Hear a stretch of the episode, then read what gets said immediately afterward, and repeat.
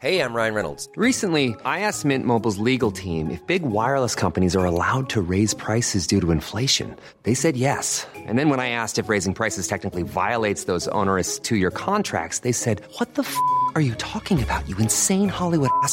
So to recap, we're cutting the price of Mint Unlimited from $30 a month to just $15 a month. Give it a try at mintmobile.com slash switch. $45 upfront for three months plus taxes and fees. Promo rate for new customers for limited time. Unlimited more than 40 gigabytes per month. Slows. Full terms at mintmobile.com. There's never been a faster or easier way to start your weight loss journey than with PlushCare. PlushCare accepts most insurance plans and gives you online access to board-certified physicians who can prescribe FDA-approved weight loss medications like Wigovi and Zepbound for those who qualify. Take charge of your health and speak with a board-certified physician about a weight loss plan that's right for you. Get started today at plushcare.com slash weight loss. That's plushcare.com slash weight loss. plushcare.com slash weight loss. I'm Sandra, and I'm just the professional your small business was looking for. But you didn't hire me because you didn't use LinkedIn jobs. LinkedIn has professionals you can't find anywhere else, including those who aren't actively looking for a new job but might be open to the perfect role, like me. In a given month, over 70% of LinkedIn users don't visit other leading job sites. So if you're not looking on LinkedIn, you'll miss out on great candidates like Sandra. Start hiring professionals like a professional. Post your free job on linkedin.com/people today. Progressive presents Adjusting to the Suburbs. You just bought a home in the suburbs, but no one told you about all the birds, specifically this one, who seems to be calling out Roy. Roy. But who exactly is Roy? And why doesn't he ever respond? Maybe Roy is just bird speak for save with Progressive by bundling your home and auto. I guess until Roy answers, we'll never know. Progressive Casualty Insurance Company coverage provided in service by affiliates and third party insurers. Herzlich willkommen zu Auf Deutsch gesagt, dem Podcast für fortgeschrittene Lernende der deutschen Sprache. Von und mit mir, Robin Meinert. Hallo und herzlich willkommen bei Auf Deutsch gesagt. In dieser Episode spreche ich mit Justina. Justina kommt ursprünglich aus Polen und hat diese Episode in einem Gewinnspiel, das ich im April dieses Jahres veröffentlicht habe, gewonnen. Sie ist also Hörerin des Podcasts und erzählt uns heute von ihrem Kulturschock, ihrer beruflichen Karriere und besonderen Herausforderungen in Deutschland. In der Sprachanalyse erwarten euch dann interessante Wörter wie zum Beispiel der Wissensdurst, lebenslanges Lernen oder Redewendungen wie zack, zack. Die Qualität der Aufnahme ist heute leider nicht so gut und das auf beiden Seiten. Wir haben uns nicht persönlich getroffen, sondern übers Internet gesprochen und zusätzlich habe ich ein falsches Mikrofon ausgewählt gehabt. Hier war nämlich das eingebaute Mikrofon meines Laptops voreingestellt und wir haben es beide nicht bemerkt. Dementsprechend hoffe ich, dass ihr trotzdem alles gut verstehen könnt, auch wenn es nicht ganz dem Standard entspricht, den ihr kennt. Wie dem auch sei, ich fand es war ein interessantes Gespräch, ich habe viel erfahren und wünsche euch jetzt auch ganz viel Spaß dabei. Das Gespräch. Hallo und herzlich willkommen beim Auf Deutsch gesagt Podcast, liebe Justina. Hi Robin. Hallo. Ja, erstmal herzlichen Glückwunsch zur Episode. Endlich können wir uns äh, unterhalten. Wir haben ja den Termin immer etwas herausgezögert und jetzt haben wir es endlich geschafft, einen Termin zu finden. Magst du dich erstmal kurz selbst vorstellen? Ja, zuerst mal vielen, vielen Dank. Ähm, ich freue mich sehr, dass ich gewonnen habe. Ich gewinne ansonsten nicht so viel, aber jetzt gerade bei dem Podcast. Ähm, genau, ich bin Justina. Äh, ich bin polnische Staatsbürgerin, die mittlerweile seit 20 Jahren in Deutschland lebt. Und äh, mittlerweile bin ich auch halb Deutsche und lebe mit einem spanischen Mann, mit meinem Ehemann, am schönen Bodensee in Deutschland seit so vielen Jahren schon. Ähm, ich habe zwei Kinder und wie man hört, vermute ich mal schwer, äh, spreche ich Deutsch als Fremdsprache, interessiere mich auch für Deutsch als Fremdsprache. Ich mag grundsätzlich Fremdsprachen und ähm, spreche auch Spanisch zu Hause. Polnisch ist meine Muttersprache. Ähm, genau, ich bin 40 geworden und ich könnte so weiterreden, aber ich glaube, ich mache jetzt einen Punkt. ja. Interessant ist ja, wie war denn dein Weg nach Deutschland? Du bist ja 2001 nach Deutschland gekommen. Hast du vorher schon Deutsch gesprochen oder Deutsch gelernt? Wie war das bei dir? Gut, ich bin 2001 nach Deutschland gekommen mit ähm, meiner Meinung nach guten Deutschkenntnissen, weil ich ähm, tatsächlich Deutsch in Polen gelernt habe. Ich muss aber sagen, dieses Lernen war überhaupt nicht genug, beziehungsweise es war für die Noten gerichtet und sehr, sehr viel, glaube ich, auswendig und ohne Gefühl.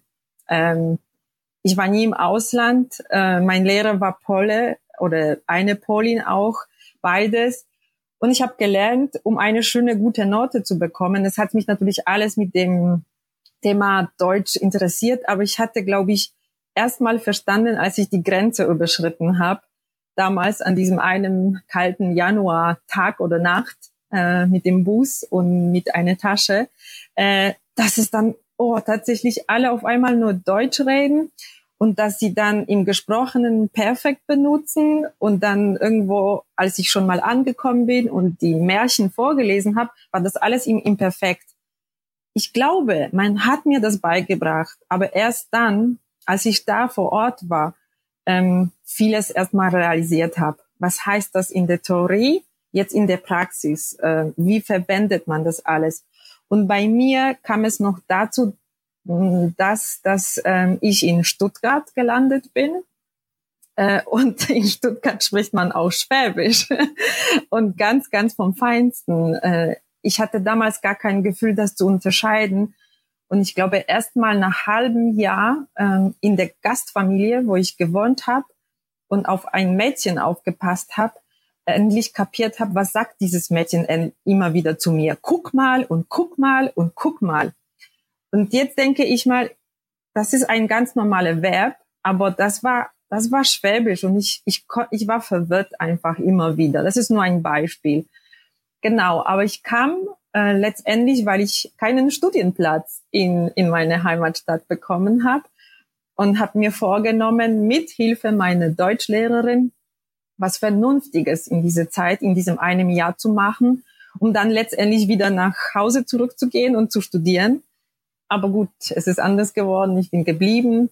Ich war zehn Monate äh, in diese Gastfamilie. Ich habe auf das Mädchen aufgepasst und ähm, habe letztendlich einen, einen riesigen Kulturschock erlebt. Äh, aus der Großfamilie kommend, ähm, ziemlich konservativ, aber auch sehr familiär und aufgehoben, war ich dann auf einmal nur mit einer Frau und mit einem Mädchen und mit einem sehr schwierigen familiären Hintergrund in Stuttgart in sehr, sehr modernen, äh, neuen Familie, wo es viel passiert ist. Und äh, dank dieser Familie habe ich aber gleichzeitig verstanden, mir steht alles hier offen und ich kann tatsächlich alles hier in diesem Land erreichen.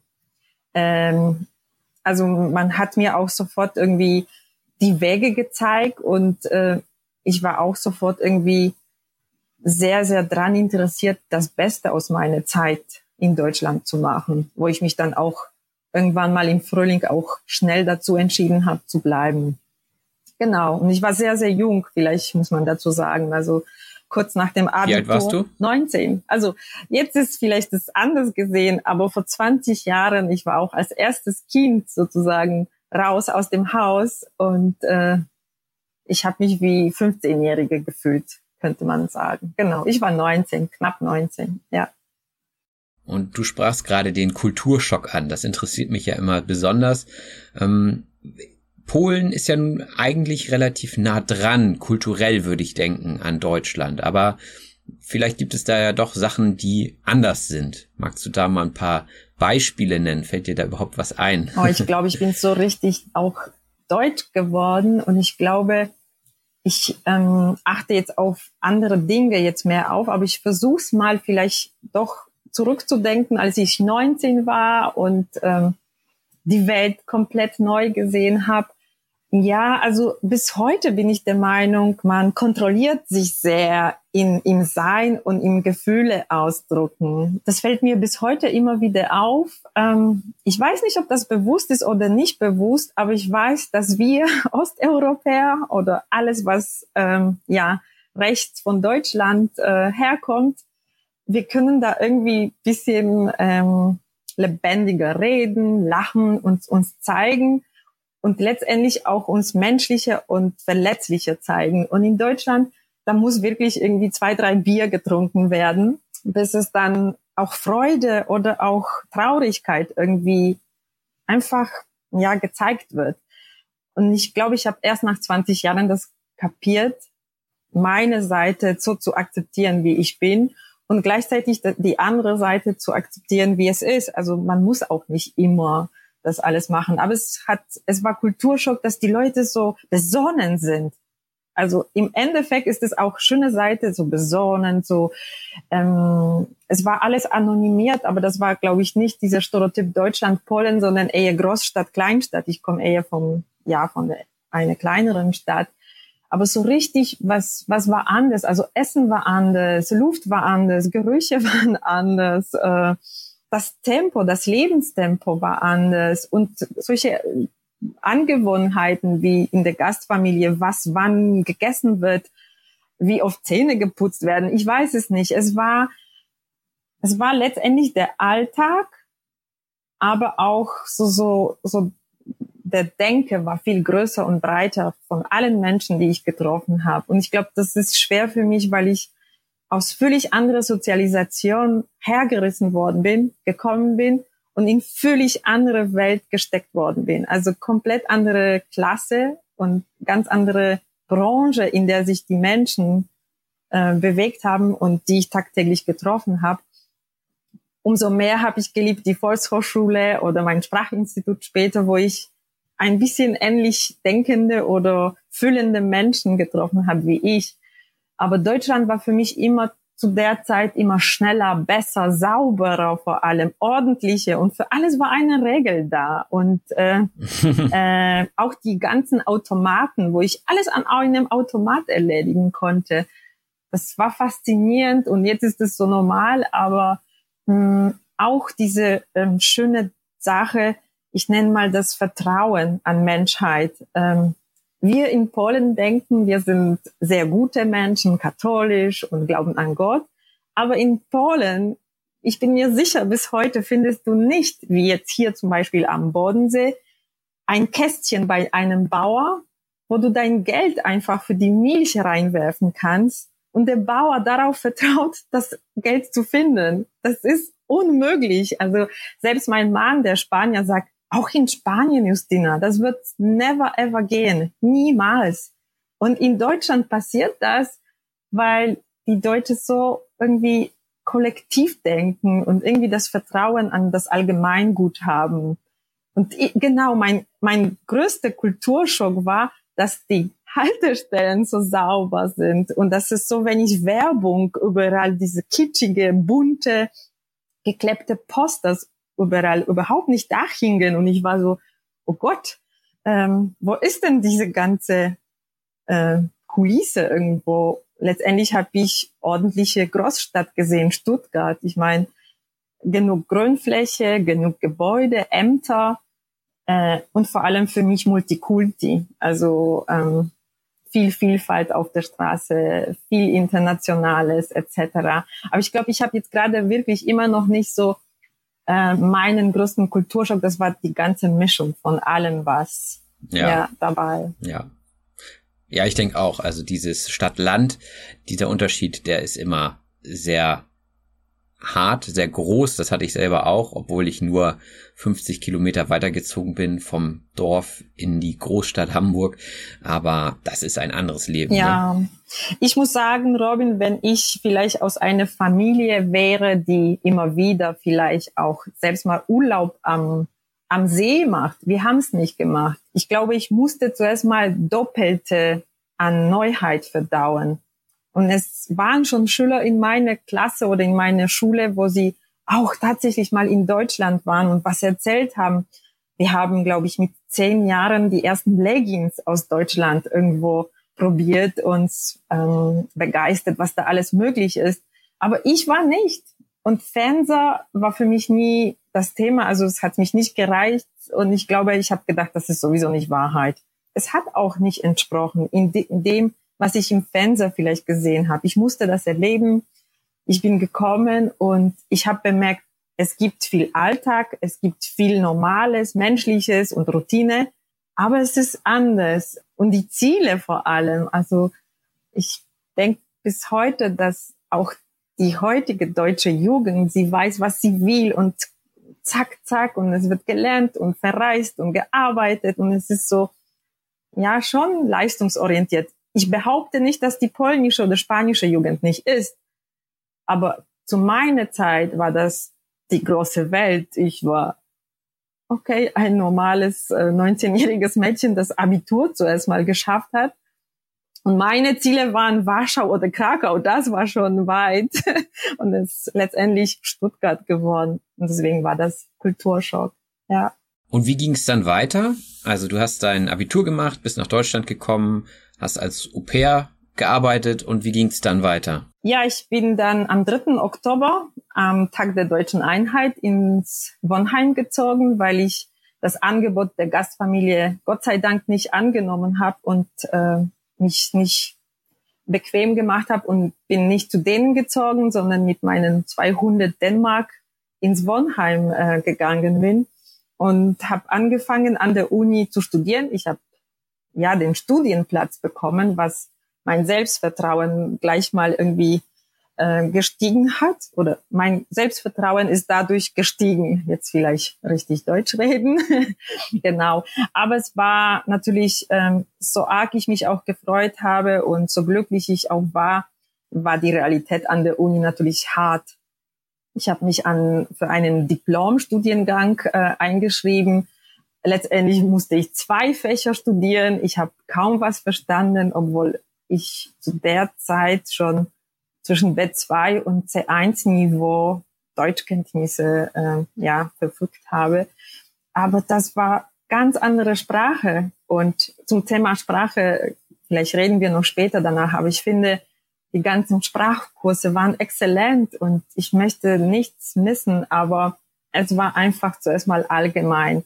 Und Universitätssprache äh, oder die Fachsprache zusätzlich dann noch, das war komplett eine andere Geschichte. Und ich glaube, ich war für Soziologie und Geografie, keine Ahnung warum, wieso, weshalb, aber Studienplatz und es hat nicht funktioniert. Dazwischen kamen viele Nebenjobs und erst ein Jahr danach war ich so weit, dass ich dann ähm, fürs äh, Magister zwei Hauptfächer nur auswählen konnte und das war Berufspädagogik und Germanistik und ich dieses Studium ähm, in fünf Jahren fertig bekommen habe mit ganz, ganz viel Kraft und Energie und äh, manchmal Schweiß, aber ich habe es ich hab's, äh, zu Ende gemacht und zu Ende studiert.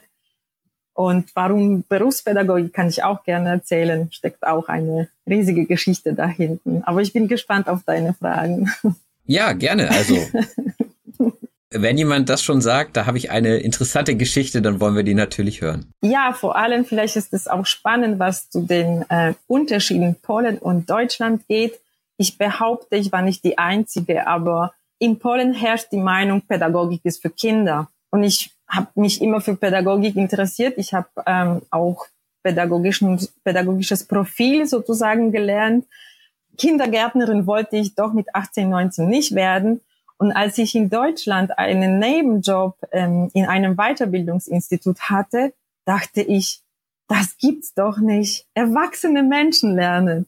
Und dass das sogar so weit ging, dass ich erfahren habe, es gibt Studiengang, es gibt mehrere Weiterbildungsanbieter, es gibt sogar Unternehmen, die sogar riesigen Bereiche dafür haben, um den erwachsenen Menschen ein, ein Weiterbildungsangebot anzubieten, dachte ich, das kann doch nicht wahr sein. Also ich war eigentlich immer vom Lernen begeistert und fasziniert und ich wollte immer damit was machen.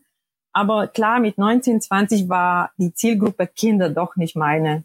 Und ähm, wie gesagt, dieses sprachliche Institut, wo das Lernen in jeglicher Form möglich war von Fremdsprachen, vor allem am Telefon, fand ich super spannend. Also Deutsch als Fremdsprachen haben auch interessante Manager aus China, aus Singapur, aus Polen am Telefon am Frühmorgen, bevor ihr Büroalltag startet, einfach gelernt. Und ich habe dann Nebenjobs gemacht und ich habe gedacht, ja, das ist das meine. Also Pädagogik plus Lernen, aber Erwachsene, völlig andere Zielgruppe. Zu der Zeit war ich mir aber nicht bewusst, dass ich einen ordentlichen Job dazu nur letztendlich doch in einem großen Unternehmen finden kann. Aber das, das ist ein anderes Thema. Genau, Berufspädagogik, ich glaube, es ist bis heute immer noch, würde ich mal behaupten, ein exotischer Studiengang. Also es ist eher Psychologie, man wird Lehrer in Deutschland oder eher ja, Pädagogik oder Sozialarbeiter wird man. Ähm, ich habe das Gefühl, es ist immer noch ziemlich unbekannt und unterrepräsentiert, was aber nicht bedeutet, dass der Weiterbildungsmarkt oder dass das Thema Weiterbildung in Deutschland nicht wichtig ist. Also ich glaube, tagtäglich hören wir vom lebenslangem Lernen, ganze Persönlichkeitsentwicklung. Das ist jetzt, glaube ich, der, der Trend, der, des allen Trends, habe ich den Eindruck.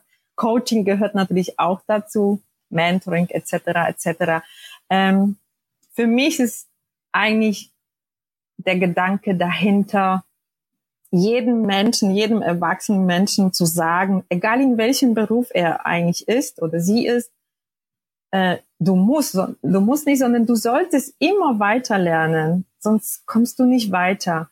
Und das ist auch das Faszinierende an Deutschland, dass man selten stehen bleibt, sondern die meisten gehen immer nach vorne und schauen sich um und sind sehr, sehr offen, wissens, äh, wissensbegierig.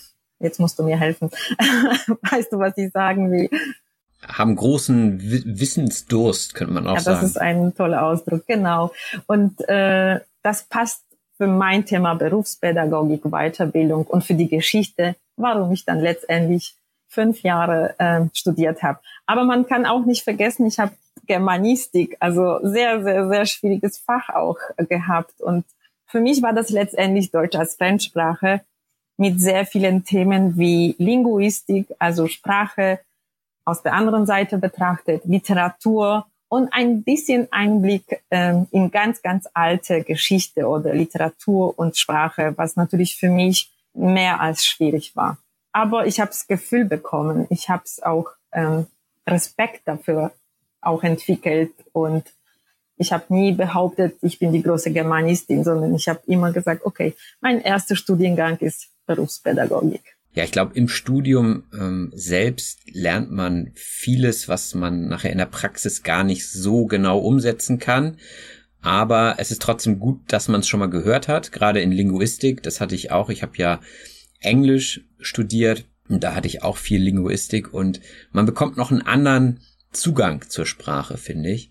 Und das ist durchaus interessant. Aber natürlich für den Alltag am Ende bringt es dir nicht so viel. Da muss man dann schon gucken, was ist jetzt hier relevant, welchen Wortschatz brauche ich. Und gerade im Fachbereich, also wenn man in ein Unternehmen kommt, dann sind da ja viele Fachbegriffe und die lernt man ja eigentlich in keinem Schulbuch, sondern die muss man einfach also entweder in extra Kursen irgendwie versuchen zu belegen oder ja einfach Learning by Doing. Und das habe ich auch schnell erkannt. Also apropos Linguistik, das habe ich erstmal, als ich Mama geworden bin, ähm, angefangen überhaupt bewusst anzuwenden, weil ich konsequent Polnisch mit meinen Kindern spreche, aber jetzt ist die Große auch in der Schule und wenn ich ihr beim Deutsch ähm, lernen helfe, dann habe ich diese Kenntnisse im Gegensatz zu meinem Mann. Ich habe dieses Gefühl, ich habe diesen Blick.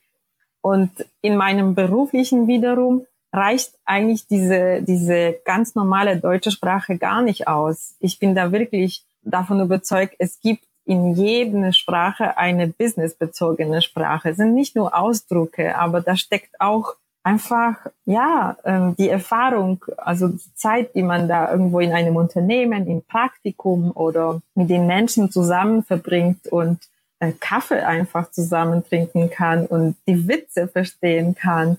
Ähm, und eine Stunde Mittagsessen, äh, wenn das noch dazu Schwäbisch kommt, das kann sehr, sehr spannend sein. Oder wenn Menschen aus unterschiedlichen auch Regionen aus Deutschland zusammenkommen, das ist dann für eine nicht deutschsprachige Person, die ich meistens immer alleine war, meistens so, oh, auf welchen Kanälen soll ich jetzt aufpassen? Ich wollte eigentlich alles aufnehmen und alles verstehen, aber anfangs war das sehr, sehr schwierig.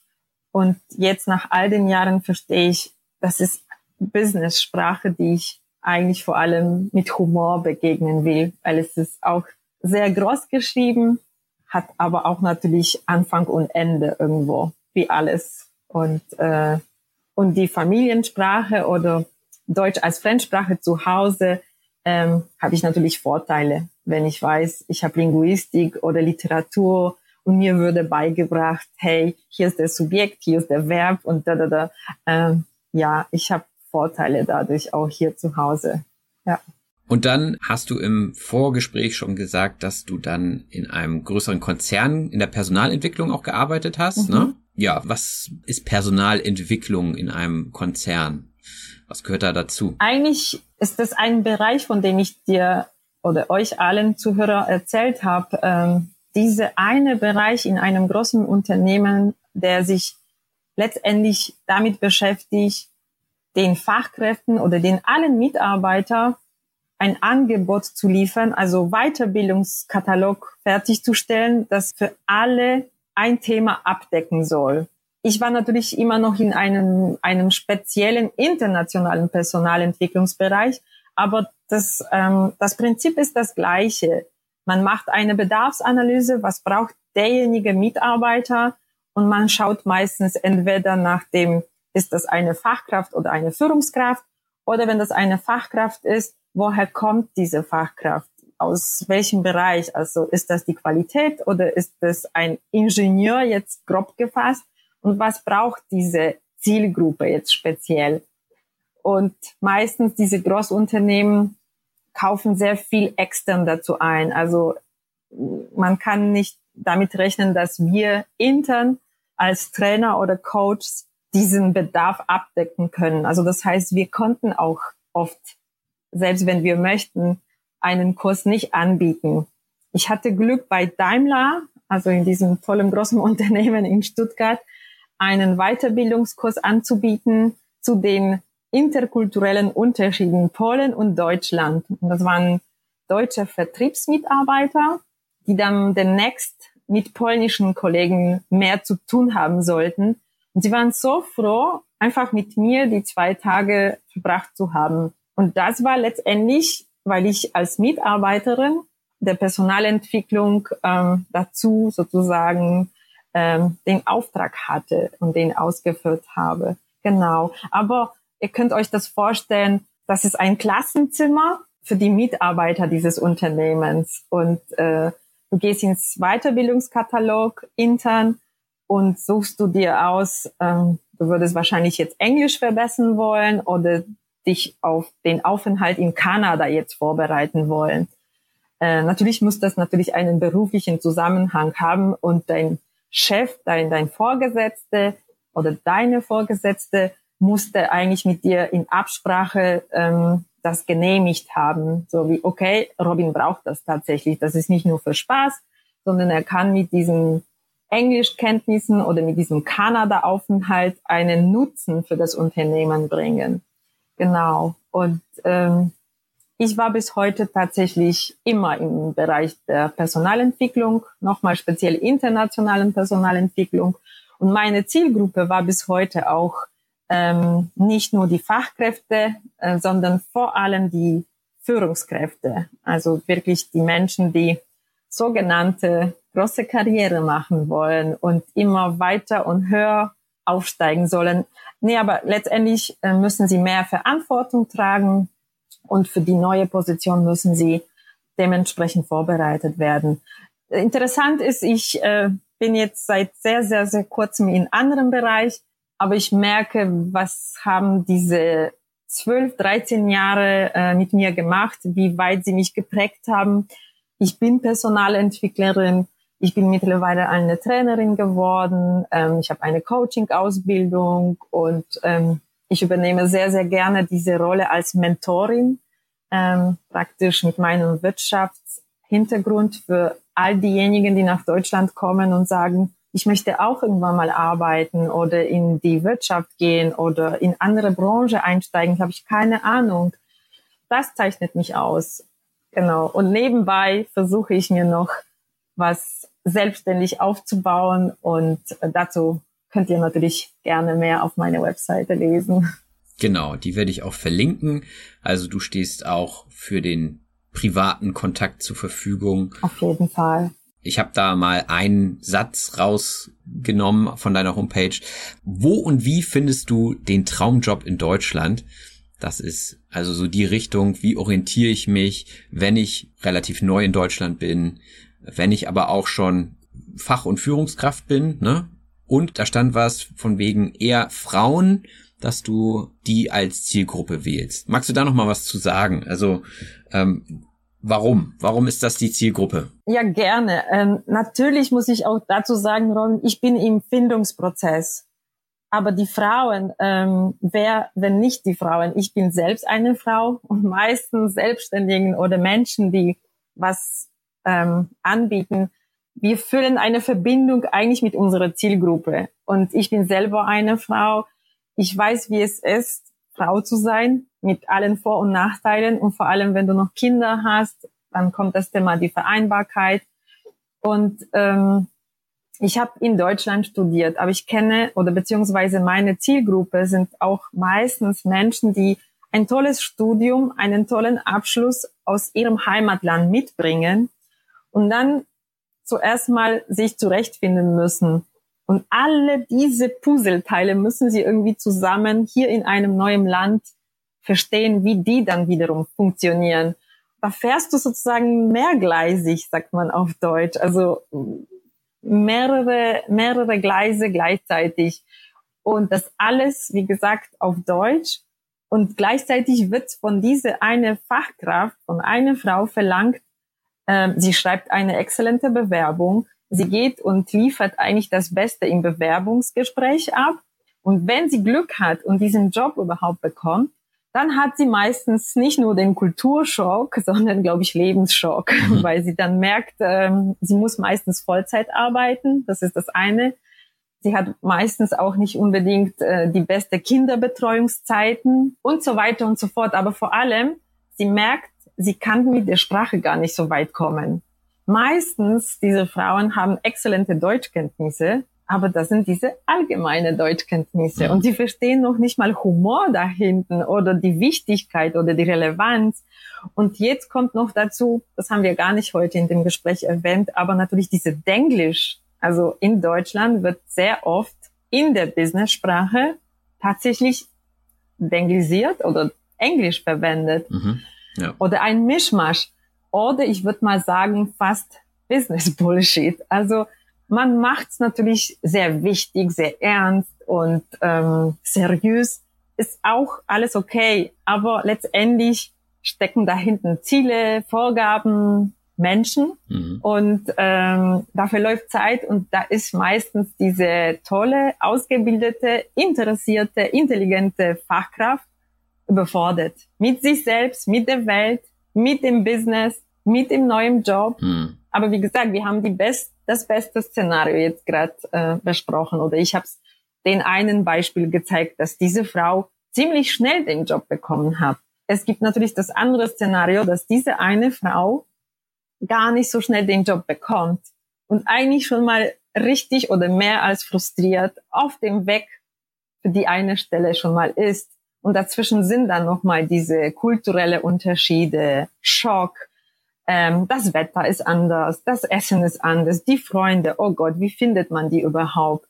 Wenn dann noch die Kinder, Kindererziehung und so weiter und so fort. Also die Themen stapeln sich und das sagt keiner so richtig in den Nachrichten, was da alles wirklich in Details noch dahinten mhm. steckt. Die Einsamkeit, die Depressionen oder was weiß ich für Probleme.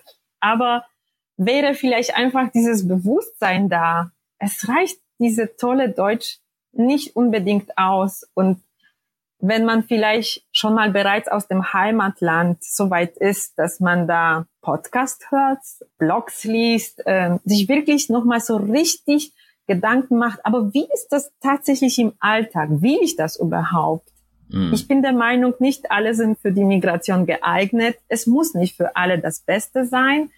Und wenn, dann um, je, je schneller, je früher sich eine junge Frau oder ältere Frau oder ein Mann von mir aus, ich bin auch im Findungsprozess, eine internationale, interessierte Person mit dem Thema beschäftigt, will ich nach Deutschland kommen? Will ich in diesem Land was erreichen? Will ich ein gutes, erfülltes, privat und berufliches Leben haben? Was bedeutet das? Worauf achte ich oder worauf sollte ich achten? Was ist mir wichtig?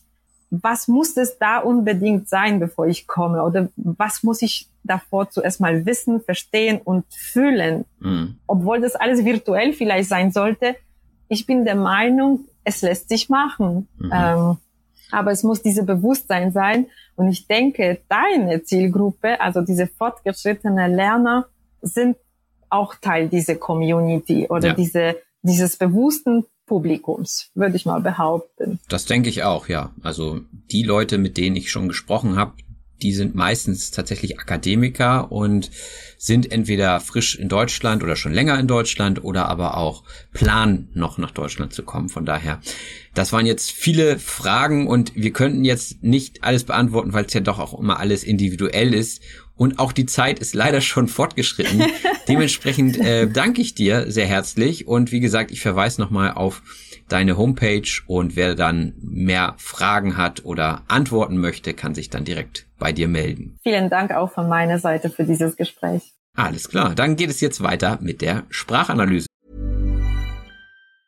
Jewelry isn't a gift you give just once. It's a way to remind your loved one of a beautiful moment every time they see it. Blue Nile can help you find the gift that says how you feel and says it beautifully with expert guidance and a wide assortment of jewelry of the highest quality at the best price. Go to BlueNile.com and experience the convenience of shopping Blue Nile, the original online jeweler since 1999. That's BlueNile.com to find the perfect jewelry gift for any occasion. BlueNile.com.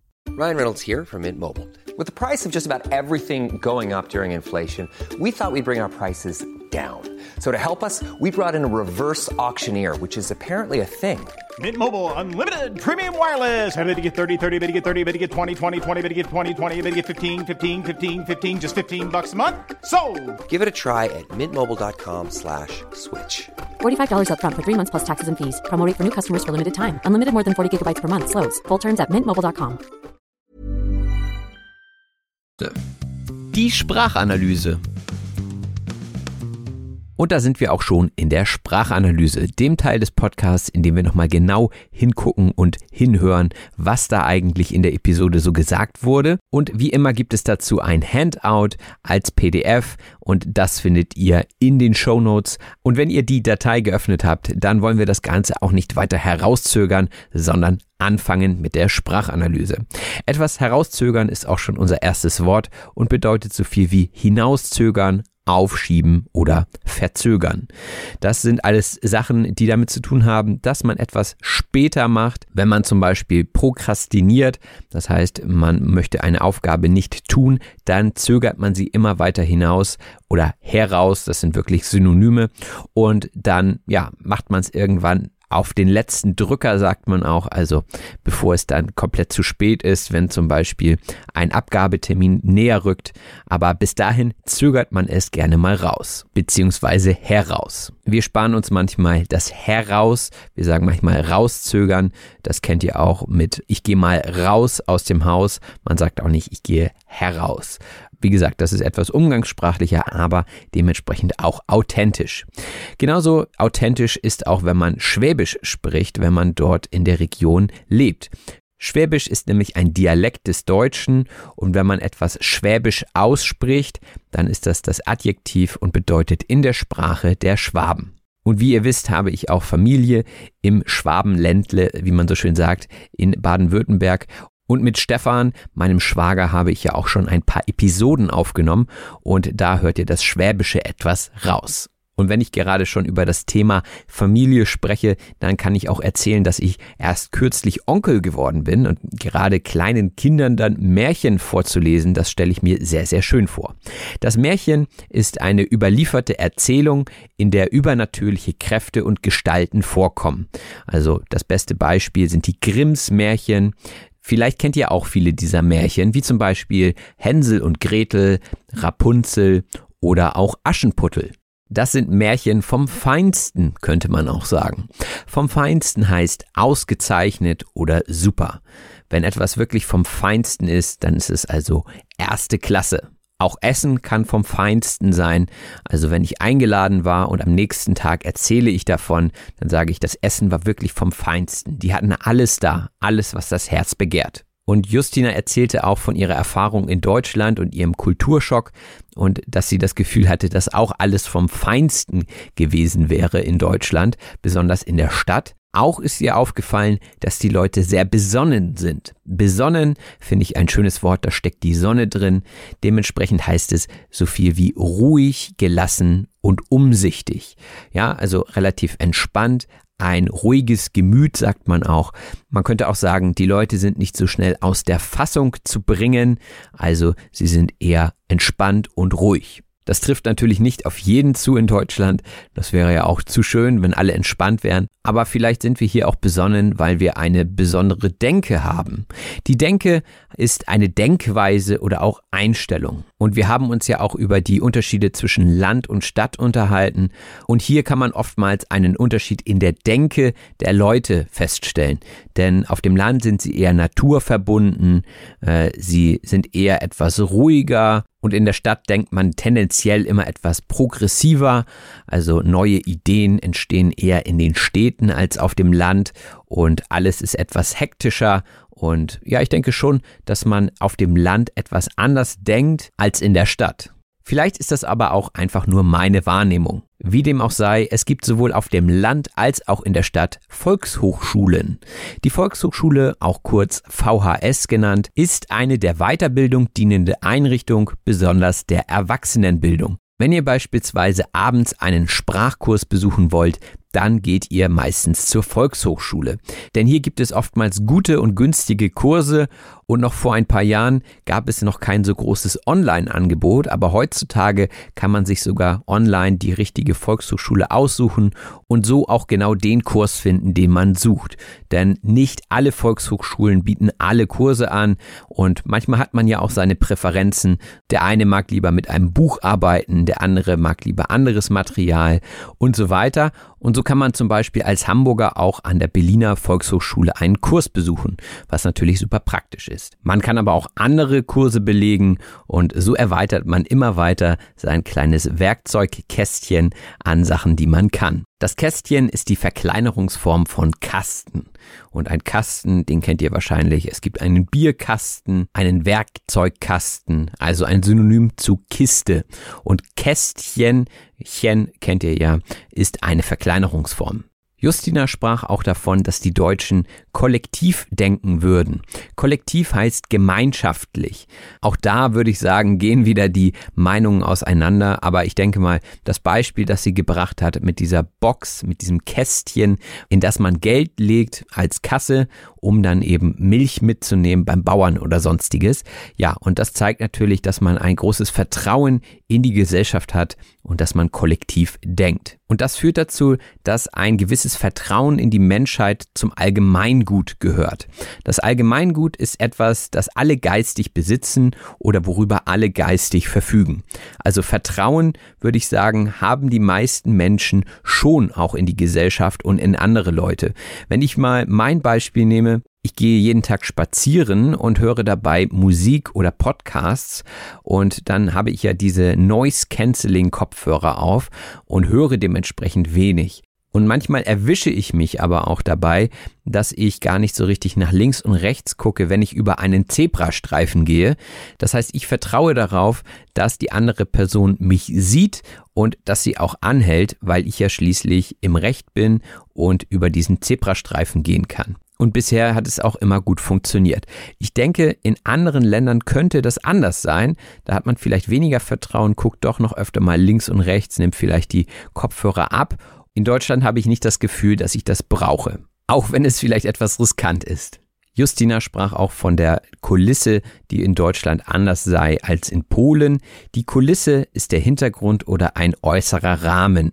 Dieser Begriff kommt auch im Theater vor, also alles, was auf der Bühne so an Hintergründen aufgestellt wird, gehört zur Kulisse. Und natürlich hat auch jede Stadt ihre eigene Kulisse. Dazu gehören zum Beispiel die Gebäude oder auch die Straßen. Aber auch Menschen können zur Kulisse gehören, wenn ihr euch zum Beispiel einen Film vorstellt und im Hintergrund laufen Leute sogenannte Statisten, dann sind die auch Teil der Kulisse. Und vielleicht hat die ein oder andere Person auch eine Leggings an. Die Leggings ist ein einer Strumpfhose ohne Füßlinge ähnliches Kleidungsstück. Oftmals sieht man Leggings im Fitnessstudio oder aber auch inzwischen, ja, ganz normal auf der Straße. Ich würde sie mal als eng anliegende Hosen bezeichnen. Und als Justina dann in Deutschland war, kam ihre Entscheidung zu bleiben auch relativ schnell und alles ging zack, zack. Zack, zack heißt so viel wie schnell oder ohne Verzögerung.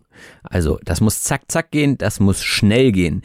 Besonders jemand, der euch übergeordnet ist, zum Beispiel im Unternehmen, der kann vielleicht sagen, so, zack, zack, mach das mal schneller.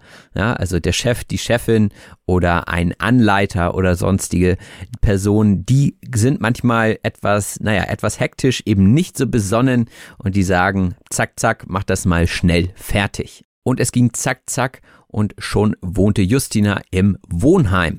Das Wohnheim ist ein Heim zum Wohnen als öffentliche Einrichtung für einen bestimmten Personenkreis. So gibt es beispielsweise ein Studentenwohnheim, dort leben nur Studenten und Studentinnen. Und damals hat sie ihr Wohnheim noch in D-Mark bezahlt. Die D-Mark war bis 2001 die offizielle Währung in der Bundesrepublik Deutschland. Also ich habe auch noch die D-Mark kennengelernt und ich weiß auch noch, wie viel man sich von 5 Mark damals kaufen konnte im Schwimmbad. Man hatte Eintritt, man konnte sich noch ein Eis kaufen und noch Pommes dazu. Ja, das alles für 5 Mark. Das war eine gute Zeit. Und heute bekommt man für 5 Euro nicht mehr arg viel, könnte man sagen. Arg heißt so viel wie sehr. Und das ist auch süddeutsch, also gerade in Baden-Württemberg sagt man arg, wenn man sehr meint. Wenn man zum Beispiel sagen will, ich bin nicht sehr fleißig, dann könnte man sagen, ich bin nicht arg fleißig. Justina hingegen war sehr fleißig und hat sich bei der Universität eingeschrieben. Sich einschreiben heißt seinen Namen offiziell in eine Aufnahmeliste eintragen. Und dann hat sie studiert bis zum Magister. Der Magister ist ein in einigen Hochschulfächern verliehener, einem Diplom gleichwertiger Grad. Also es gab ja früher Magister-Studiengänge, Diplom-Studiengänge. Heute ist das ja alles Bachelor, Master und dementsprechend hört man Magister auch nur noch selten. Und der Magister hat Justina einigen Schweiß gekostet. Der Schweiß ist eine wässrige, salzige Absonderung der Schweißdrüsen, die besonders bei körperlicher Anstrengung und Hitze aus den Poren der Haut austritt. Ich glaube, ihr wisst genau, was das ist, da brauche ich gar nicht weiter drauf eingehen. Weiterhin haben wir uns über Zielgruppen unterhalten. Die Zielgruppe ist eine Gruppe von Personen mit vergleichbaren Merkmalen, die gezielt auf etwas angesprochen oder mit etwas erreicht werden soll. Die Zielgruppe meines Podcasts sind beispielsweise fortgeschrittene Lernende der deutschen Sprache und Justina berät ja auch in Sachen Karriere und ich denke, wir haben einigermaßen dieselbe Zielgruppe. Deswegen haben wir über die Zielgruppe gesprochen. Und in diesem Zuge haben wir uns auch über Erwachsenenbildung unterhalten. Und diese ist oftmals unterrepräsentiert, wenn man sich die anderen Schulformen so anguckt. Also Grundschule und weiterführende Schule, Sekundarschule und so. Das ist eigentlich so das, wo man drüber spricht, wenn man über Pädagogik spricht und so weiter, über Bildung. Aber es geht eben um das lebenslange Lernen und da sind die Erwachsenen manchmal auch in der Ausbildung etwas unterrepräsentiert. Und unterrepräsentiert heißt gemessen an der Gesamtheit von etwas nur schwach vertreten. Auch ich merke das immer wieder in Fortbildungen. Da bin ich meistens so der Einzige oder vielleicht sind noch zwei, drei andere Leute im Raum, die aus der beruflichen Bildung kommen. Alle anderen kommen meistens von Grundschulen oder Gesamtschulen und dementsprechend sind die berufsbildenden Pädagogen unterrepräsentiert in diesen Seminaren. Und dabei ist lebenslanges Lernen doch so wichtig. Und da sagt der Name ja schon selbst, was es bedeutet. Es ist also ein Konzept, das Menschen befähigen soll, während ihrer gesamten Lebensspanne zu lernen. Und das finde ich persönlich so, so wichtig und auch interessant, weil man noch so viel lernen kann, auch wenn man schon lange nicht mehr zur Schule geht. Ich höre mir zum Beispiel relativ viele Hörbücher aus dem Bereich Persönlichkeitsentwicklung an, weil ich das irgendwie interessant finde. Und die Persönlichkeitsentwicklung ist die Weiterentwicklung der eigenen Persönlichkeit. Ja, da kann man sich mit verschiedenen Konzepten auseinandersetzen, mit verschiedenen Philosophien, Ich habe zum Beispiel letztens ein Buch über die Stoa gelesen, über den Stoizismus und so weiter. Da sind wir auch wieder bei Besonnenheit, also die Ruhe bewahren und so weiter. Und ja, irgendwie treibt mich da dieser Wissensdurst an, immer mehr zu erfahren. Der Wissensdurst ist der Wissensdrang beziehungsweise das Bedürfnis nach Wissen. Und wenn ihr diesen Podcast hört, dann habt ihr auch diesen Wissensdurst in euch, sonst würdet ihr hier nicht zuhören. Vielleicht beschäftigt ihr euch auch mit der Linguistik, gerade mit der deutschen Linguistik, denn die Linguistik ist die Sprachwissenschaft, also die Wissenschaft über die Sprache. Man spricht eher abstrakt über Sprache, anstatt dass man wirklich die Sprache spricht. Ich weiß noch, in meinem Linguistikseminar musste ich Bäume malen.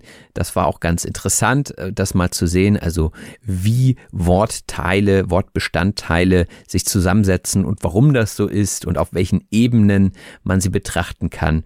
Ja, das habe ich auf jeden Fall auch belegt in der Universität. Etwas belegen heißt sich einschreiben und dann am besten natürlich auch hingehen. Also wenn man ein Unterrichtsfach belegt, dann nimmt man teil. Und auch im Rahmen der Personalentwicklung kann man verschiedene Kurse belegen. Zur Personalentwicklung gehören alle Maßnahmen zur Förderung und Weiterbildung der Mitarbeitenden, der Führungskräfte und der Führungsnachwuchskräfte. Also wir hatten jetzt vorhin Persönlichkeitsentwicklung und hier haben wir jetzt Personalentwicklung. Diese beiden Wörter klingen nicht nur ähnlich, sie haben auch eine große Schnittmenge. Denn wenn ihr im Rahmen der Personalentwicklung Kurse belegt, dann kann euch das auch persönlich weiterbringen. Also hier ist eine große Schnittmenge, trotzdem nicht verwechseln. Und im Rahmen der Personalentwicklung spricht man auch manchmal von einer Bedarfsanalyse. Die Bedarfsanalyse ist die Ermittlung der Bedürfnisse und Bedarfe einer Person. Also je nachdem, wie man sich weiter fortbilden möchte, in welche Richtung man sich entwickeln möchte, da muss man erstmal gucken, ähm, wo ist überhaupt der Bedarf für eine Fortbildung da und was kann man da am besten machen. Und das gilt sowohl für Fachkräfte als auch für Führungskräfte. Die Fachkraft ist jemand, der innerhalb seines Berufs oder seines Fachgebiets über die entsprechenden Kenntnisse und Fähigkeiten verfügt. Klassischerweise wird man durch eine Ausbildung zur Fachkraft, das heißt, ihr geht zum Beispiel drei Jahre zur Berufsschule und macht eine Ausbildung in einem Betrieb, das ist also im dualen System, das läuft parallel und dann am Ende seid ihr zum Beispiel Bäcker oder Bäckerin oder Elektriker, Elektrikerin und so weiter und dann seid ihr eben Fachkräfte auf eurem Gebiet. Die Führungskraft könnte theoretisch auch eine Ausbildung gemacht haben, meistens hat sie aber eher studiert und dementsprechend ist es dann eine Person, die in leitender Stellung tätig ist, also eine leitende Kraft in einem Unternehmen ist. Dementsprechend ist sie in der Hierarchie meist etwas höher. Auch hier kommt es natürlich wieder auf die Unternehmensorganisation an, also ob es eine flache Hierarchie ist oder eine steile. Und ihr hört schon, wir sind hier richtig tief im Thema Geschäftsdeutsch auch das nächste Wort gehört dazu, nämlich der Vertrieb. Der Vertrieb ist die Vorbereitung und Durchführung des Verkaufs von Produkten.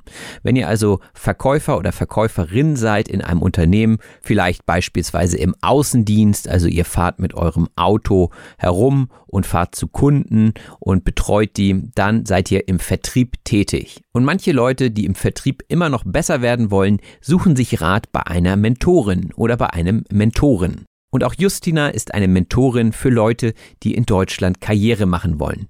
Die Mentorin heißt eine erfahrene Beraterin.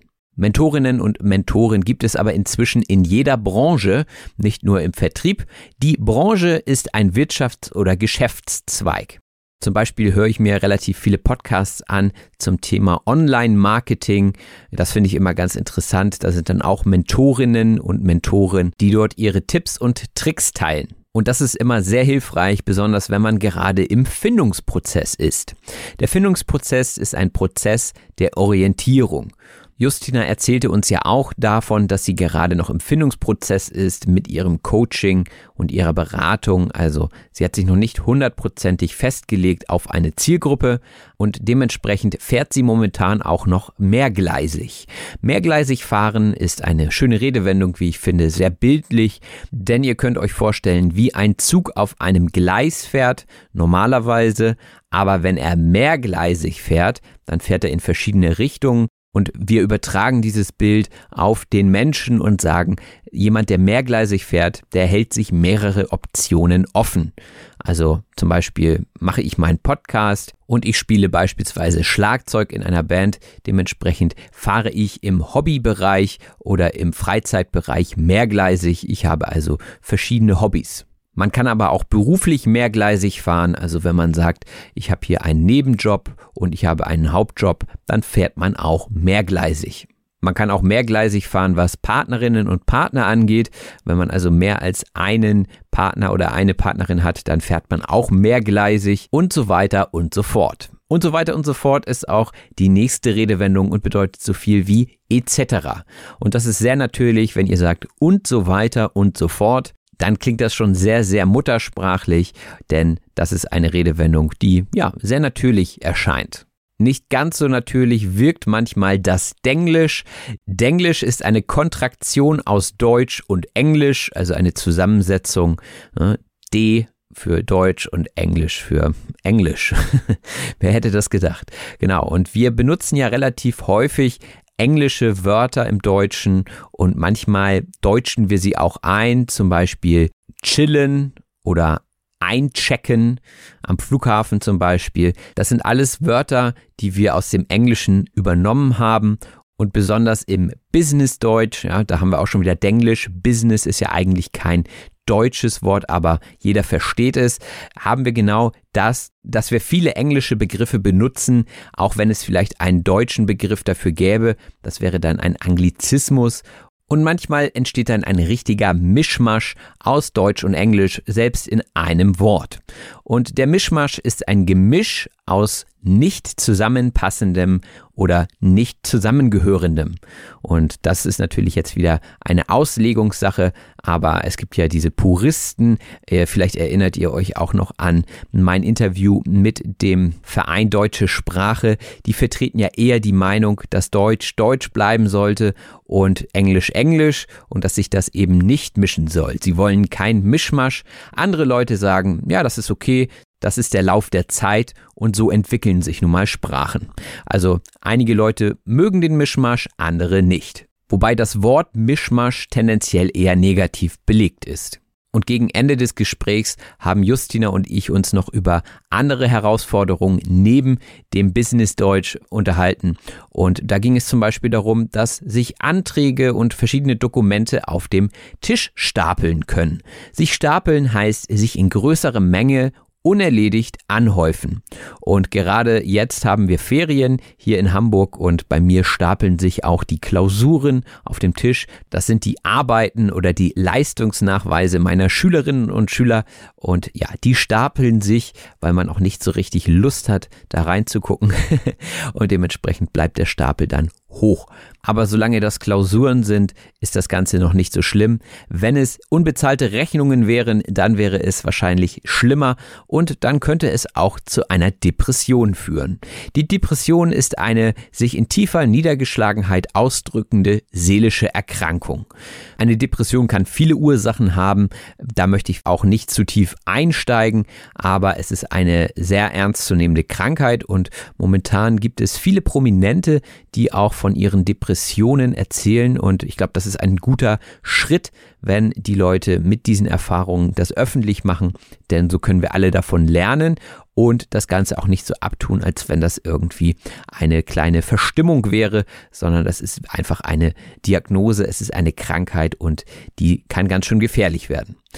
So, und das ist natürlich eigentlich kein gutes Wort, um zu enden, aber es ist leider das letzte Wort in dieser Liste und dementsprechend war es das auch schon wieder mit auf Deutsch gesagt.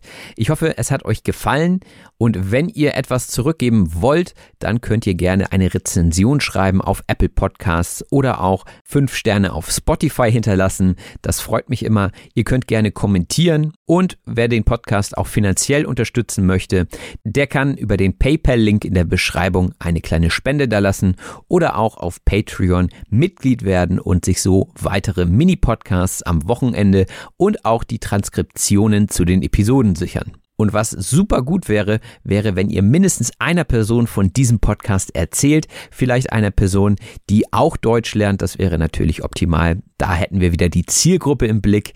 Und ansonsten wünsche ich euch eine gute Zeit. Macht es gut. Bis bald. Euer Robin. Das war auf Deutsch gesagt. Vielen herzlichen Dank fürs Zuhören. Wenn dir der Podcast gefällt, lass es andere Leute durch eine Rezension wissen.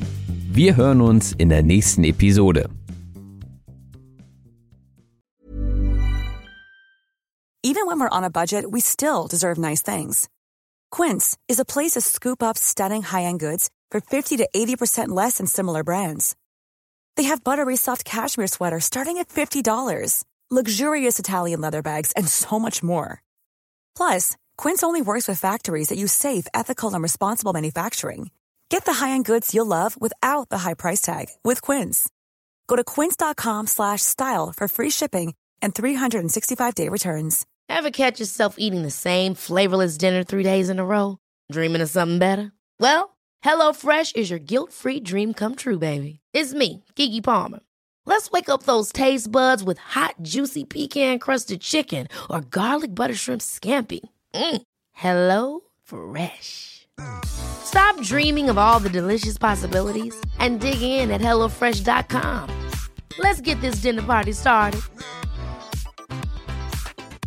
The secret to visibly firmer, summer ready skin is here. Osea's number one best selling Andaria Algae Body Oil, clinically proven to instantly improve skin elasticity and transform dull, dry skin to silky, soft, and unbelievably glowing. Rich yet never greasy, Andaria Algae Body Oil is formulated with sustainably sourced seaweed to help replenish the skin's moisture barrier and seven nourishing active botanical oils for results you can see and feel all over. The best part? It's signature scent. A blend of freshly squeezed grapefruit, cypress, and mango mandarin transports you to sun kissed summer days. This all natural scent is unforgettable. Everything Osea makes is clean, vegan, cruelty free, and climate neutral certified, so you never have to choose between your values and your best skin. Get healthy, glowing skin for summer with clean vegan skincare from Osea. Get 10% off your first order site wide with code GLOW at OseaMalibu.com. That's OSEAMalibu.com code GLOW.